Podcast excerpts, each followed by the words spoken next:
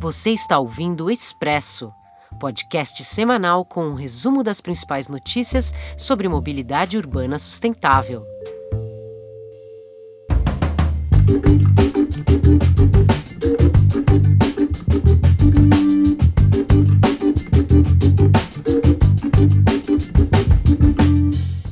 Olá, eu sou Marcos de Souza, editor do portal Mobilize Brasil e esta é a edição de número 37 do Expresso Mobilize, o nosso podcast de informações sobre mobilidade urbana sustentável. Aqui ao meu lado, na zona norte de São Paulo, em nosso estúdio caseiro, está a jornalista, a redatora Regina Rocha. Olá, Marcos. Olá, ouvintes. Nestas últimas semanas, temos recebido informações sobre problemas no transporte público em municípios de todo o Brasil, desde pequenas localidades até capitais com milhões de habitantes. As empresas do setor já acusavam dificuldades em 2018, mas a chegada da pandemia em 2020 levou inúmeras empresas à paralisia total. Sim, segundo a Associação Nacional das Empresas de Transportes Urbanos, a NTU, as empresas amargam prejuízos acumulados de 11 bilhões e 700 milhões de reais, quase 12 bilhões de reais. Se em 2018 uma parte dos usuários já não conseguia pagar as tarifas para usar o transporte público, a partir de 2020 a situação se agravou ainda mais com a fuga dos passageiros pelo receio do contágio com a pandemia. O resultado é que milhões de pessoas estão ficando sem transporte coletivo e por isso acabam recorrendo a alternativas informais, como vans, peruas, enfim, carros particulares, ou motocicletas, bicicletas, ou então simplesmente vão a pé, caminhando em trajetos de 5 a 7 quilômetros, o que pode ser bom como exercício, mas pode ser muito sacrificado depois de um dia de trabalho pesado. Mas o que fazer? Perguntam entre si empresários, prefeitos e pesquisadores da área. Para tentar responder, nós fomos ouvir Marcelo Bandeira de Melo, diretor executivo de duas empresas de transporte coletivo que operam na região metropolitana do Recife e membro do Conselho de Inovação da NTU. Uma das primeiras barreiras é a tarifa, principalmente com a crise de desemprego gerada pela pandemia. Os estudos mostram que um dos principais ofensores da demanda de passageiros é justamente é, o custo tarifário. Toda vez que a tarifa é reajustada, mais usuários deixam o sistema por simplesmente não poder pagar mais a tarifa. Então, nós entendemos que, na medida que os governos municipais e estaduais entenderem como política pública a necessidade de ofertar o serviço de transporte é, para as pessoas em situação mais vulnerável, por exemplo, os desempregados ou pessoas que fazem parte de cadastros de renda mínima, é, isso poderia atrair de volta essa parcela da sociedade que abandonou o sistema por não ter mais condições de pagar. Essas seriam gratuidades para o usuário, mas financiadas pelo poder público, enquanto política social de transporte.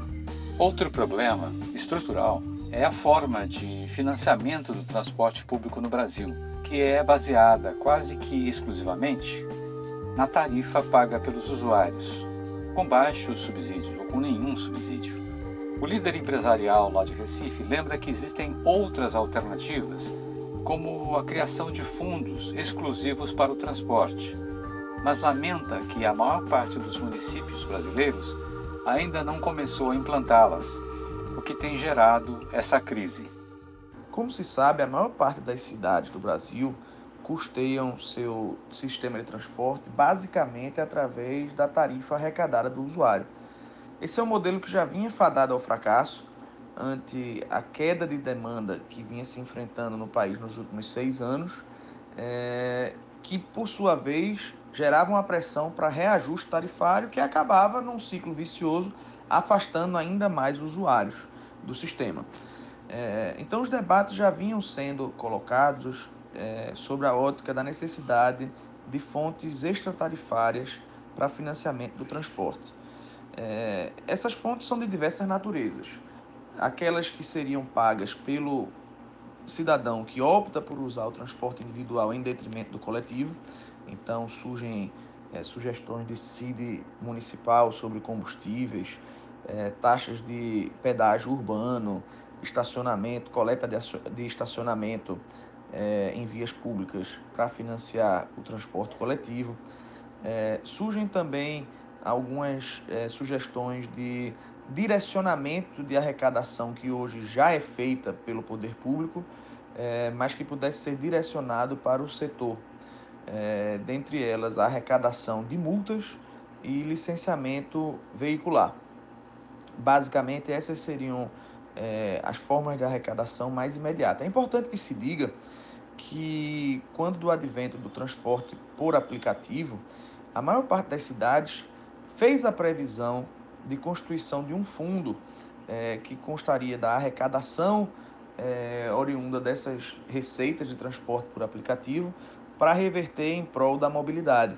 Entretanto, o que se vê é que a maior parte das cidades ainda não instituíram esse fundo ou ainda não começaram a cobrar essas taxas, que poderiam ser é, uma fonte interessante de receita nesse momento.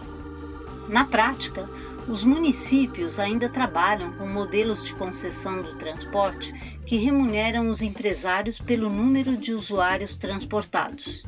Sem passageiros, não há faturamento e as empresas acabam desistindo dos contratos. Mas qual seria o melhor modelo de contrato para as futuras concessões? Nós entendemos que o melhor modelo é, da contratação é aquele baseado no custo do serviço ofertado, ou seja, desvinculando a arrecadação tarifária da remuneração do, do transportador. Deve-se calcular qual o custo efetivo, remunerar por aquele custo, de forma a dar até autonomia para o poder público determinar um padrão mais elevado de qualidade, por exemplo, uma oferta maior de serviço, mesmo que a demanda não seja correspondente, é, em virtude de necessidades como esta, de saúde pública, ou em virtude de necessidades de melhoria da qualidade, pura e simplesmente, do serviço. É, então, o que, o que a gente verifica é que atualmente muitos contratos de concessão são baseados na demanda, a remuneração do transportador é pelo passageiro, o que acaba gerando esse descompasso e essa necessidade de transferir para o passageiro o ônus é, do custo de uma eventual melhoria de serviço. Não podemos esquecer que a pandemia também afastou uma parcela importante dos passageiros. Uma parte permanece trabalhando em casa, mas muitas pessoas optaram por usar motos, carros e bicicletas justamente para evitar o risco de contágio nos terminais ou dentro dos veículos. Marcelo Bandeira de Melo afirma que, em média, as frotas estão ajustadas para as necessidades de distanciamento. O problema, explica ele, são os picos de demanda, que poderiam ser evitados com a adoção de escalonamento de horários de trabalho e também com algumas adaptações nos veículos.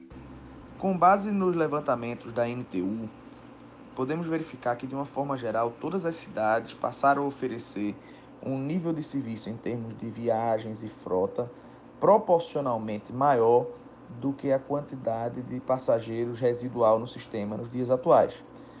É, então, de certa forma, a gente verifica que a ocupação dos veículos média ao longo do dia diminuiu. O que que, entretanto, nós verificamos, e isso é o que a mídia explora diariamente, na medida em que você diminui o deslocamento eletivo e que você suprime é, o deslocamento, por exemplo, escolar, é, você cons acaba concentrando os deslocamentos basicamente daquele, daqueles trabalhadores de serviços essenciais é, e que realizam suas atividades em horários, em faixas horárias muito restritas, concentrando ainda mais o horário de pico, né, sobrecarregando o sistema nesses horários. Acho que esforços no sentido de diluir essa ocupação do, do pico são necessários. O poder público precisa regulamentar, ainda que provisoriamente, embora entendamos que isso seria um benefício perene, né? não só durante a pandemia, mas é necessário regulamentar horários diferentes para as atividades econômicas como forma é, de fazer uma melhor distribuição do passageiro ao longo do dia. Além disso, outras medidas, como priorização do transporte público no viário, que poderia reduzir sensivelmente os congestionamentos e, consequentemente, o tempo de viagem, é, trariam mais conforto e mais segurança ao passageiro de saber que, ao ficar menos tempo no veículo, ele estaria menos exposto é, a eventual contágio. É, algumas pesquisas científicas também dizem que o contágio pelo vírus se dá basicamente ou de forma preponderante pelo ar.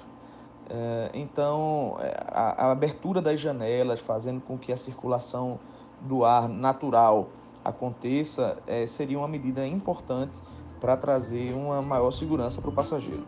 Por fim, o empresário tomou como exemplo a própria cidade do Recife, para explicar como está sendo possível enfrentar a crise sem grandes prejuízos e mantendo, segundo ele, uma boa qualidade no transporte oferecido aos passageiros. Nesse sentido, uh, o Grande Recife Consórcio Transporte, que é o órgão gestor da região metropolitana do Recife, ele implementou uma portaria eh, que busca justamente, pelo menos durante o período da pandemia, remunerar as empresas com base no custo. Isso deu a ele mais autonomia para determinar é, uma melhoria na oferta de serviço. Né? E nós entendemos que isso é de fundamental importância. Paralelamente a isso, é, o governo do estado de Pernambuco criou um vale social que é destinado às pessoas que perderam o emprego durante a pandemia, estão em busca de emprego, estão nos cadastros é, da busca por emprego das agências do trabalho. Né? Então, esse, esse vale vai ser concedido de forma gratuita para o passageiro, mas está sendo financiado pelo poder público como forma de buscar uma receita nova para o sistema. Acho que ambas as soluções são bastante interessantes e deveriam é, ser inspiradoras de outras cidades. Um exemplo desse movimento do empresariado do transporte pode ser visto também em Natal, no Rio Grande do Norte. Lá, depois de anos sem contratos formais, os empresários agora pedem com urgência a renovação dos contratos, de forma que eles possam receber suas remunerações não mais por passageiro, mas por quilômetro rodado. Ainda sobre ônibus, nesta semana, o diretor da Enel Brasil, Nicola Cotunho, anunciou que a empresa, que é uma grande multinacional italiana, irá organizar consórcios para estimular a rápida substituição dos veículos movidos a óleo diesel por novos carros, agora movidos à eletricidade. O anúncio foi feito em uma entrevista do executivo ao Estadão Broadcast, na qual a empresa mostrou um ambicioso plano para avançar as mudanças em relação à mobilidade elétrica. Cotunho como se sabe, já foi diretor da Enel no Chile, onde conseguiu implantar uma grande frota de ônibus elétricos, a maior das Américas, na capital Santiago. Aqui no Brasil, as cidades de Fortaleza, Salvador, Rio de Janeiro e São Paulo estão bem nos planos como alvos principais da companhia italiana. Vamos ver como isso anda. Por fim, Ainda falando de transportes públicos, nesta semana eu atualizei uma reportagem sobre gratuidades no transporte que é muito procurada pelos leitores do Mobilize Brasil. É uma matéria de serviço que explica como obter o transporte gratuito para estudantes, idosos, pessoas com deficiência e outras categorias de usuários. Agora, nós temos informações sobre 10 capitais brasileiras. Belém, Belo Horizonte, Curitiba, Distrito Federal, Goiânia, Porto Velho, Recife, Rio Branco, Rio de Janeiro e São Paulo.